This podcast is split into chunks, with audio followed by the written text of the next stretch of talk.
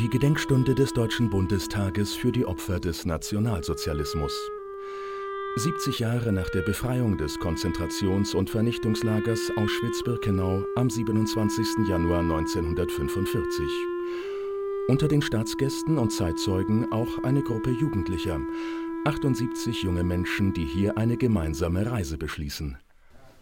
Einen Tag zuvor hatten die Teilnehmer der Jugendbegegnung die Gelegenheit, mit Bundespräsident Joachim Gauck, Bundestagspräsident Norbert Lammert und dem Auschwitz-Überlebenden Marian Turski über Auschwitz und die deutsche Besatzungsherrschaft in Polen zu sprechen.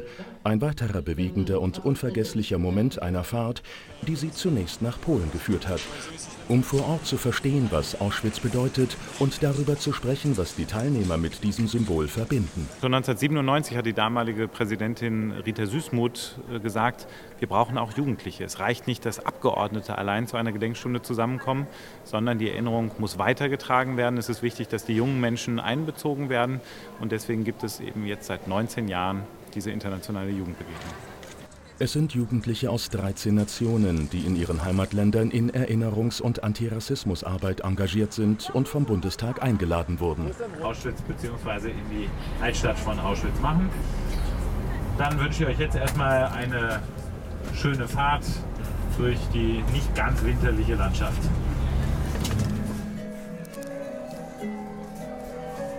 Nun, 70 Jahre nach der Befreiung des Konzentrationslagers, fahren sie an den Ort, an dem eines der schrecklichsten Verbrechen der Menschheitsgeschichte stattgefunden hat, und stellen etwas Überraschendes fest.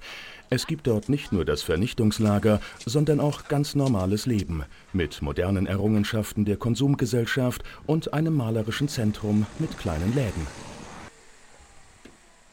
Ich mag Stadtführung nicht, aber was ich schön fand, war einfach die Leute angucken bei ihrem ganz normalen Leben. Und da hat man das wirklich gemerkt, das sind einfach nur normale Leute, die in einer normalen Stadt leben. Die ist zwar irgendwo belastet, aber auch da gibt es einen ganz normalen Alltag. Also das hat mich sehr überrascht, das habe ich neu gelernt, auch was das angeht. Wir machen uns jetzt auf die kurze Fahrt zum Stammlager Auschwitz I. Ihr werdet dann den äh, restlichen Vormittag in euren Arbeitsgruppen durch das Museum geführt werden.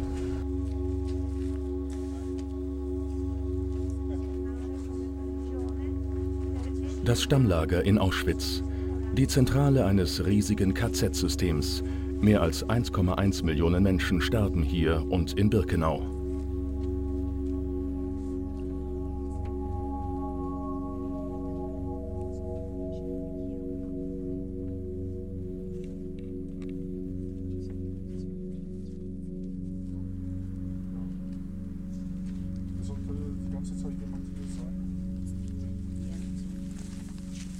Das ist jedes Mal etwas anders.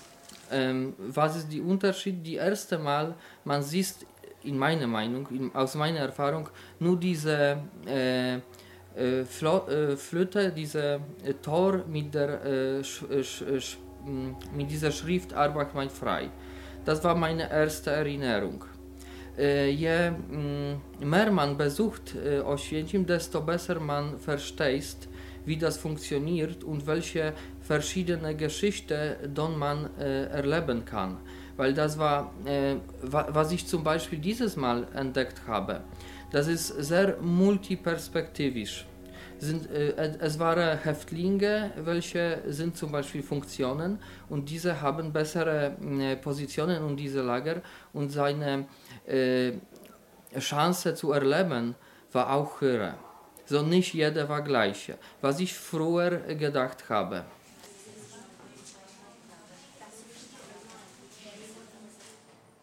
Wir waren in Shaw ähm, Pavillon und da gab es Videos, die äh, das jüdische Leben vor dem äh, Zweiten Weltkrieg zeigten. Und das hat mich sehr bewegt. Ähm, dass die Leute ein ganz normales, ganz glückliches Leben geführt haben und dass sie gar nicht äh, geahnt haben, was, was, sie, äh, was an sie kommt und was, was ihnen passieren wird.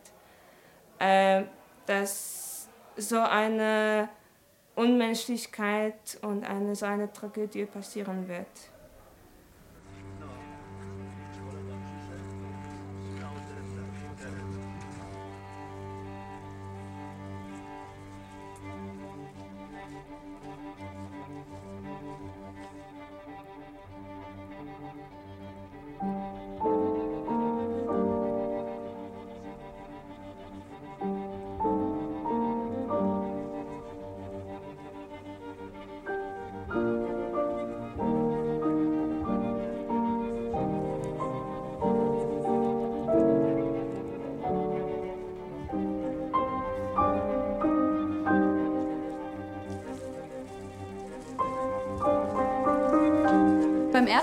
Was ich hergekommen bin, dachte ich so, dass ich das dadurch, dass ich dahin war, irgendwie ein bisschen mehr verstehen werde, wie das Ganze so ist oder so. Oder wie man sowas hatte irgendwie machen können, so wie so viele Menschen darin sterben konnten und alles. Und jedes Mal, je öfter ich komme, ist es für mich eigentlich, ich verstehe es immer weniger. So, ich, ich kann es einfach nicht verstehen im Endeffekt. Und das ist für mich so, vor allem wenn man durch Birkenau läuft. Vor allem dann auch noch heute bei dem, bei dem Wetter, wenn es echt kalt ist. Und dann, dann sind es halt immer so eben diese typischen Gedanken, wir haben so viel an, wir haben fünf Paar Socken angefühlt und alles.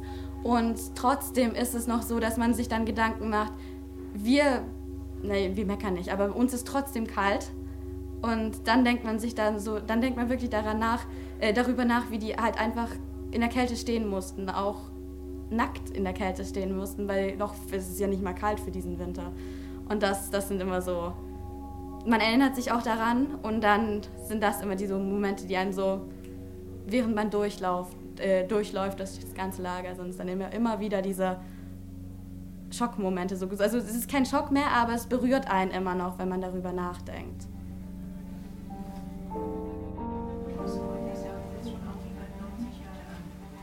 Das war schon eine Baracke, wo wurden die arbeitsunfähigen Menschen gesammelt und dann vernichtet.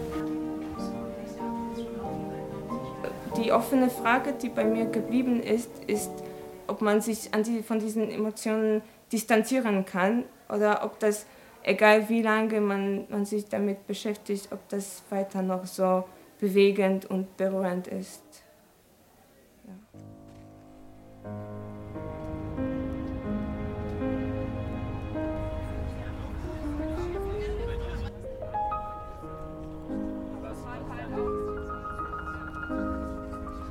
Der letzte Tag ihrer Reise gegen das Vergessen führt die Jugendlichen nach Krakau in das ehemalige Ghetto.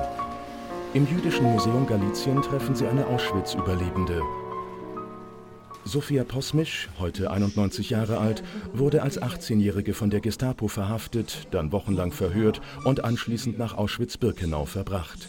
Sie bittet die Jugendlichen im Menschen immer das Menschliche zu finden, sei die Situation auch noch so schrecklich. Und sie hat einen Rat. Haltet euch fern von Ideologien, seid kritisch, denn sogar die besten Ideologien können gefährlich sein, wenn sie entartet werden.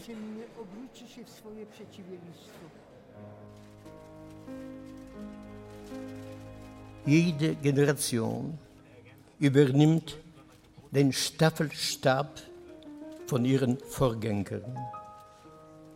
Das, was ich nun sagen werde, ist besonders an die, Jugend, an die jungen Leute, die hier gesammelt sind, gerichtet. Was bedeutet es, den Staffelstab zu übernehmen? Es bedeutet, dass wir Überlebende euch unser Erbe, unseren Schatz an Erfahrungen übergeben gute und schlechte. Ihr bekommt also den Stab, aber eure Generation muss ihre Strecke der Staffel selbst durchlaufen. Daher die Bitte, berücksichtigt unsere Erfahrungen und erspart euch so Mitleid und Schande.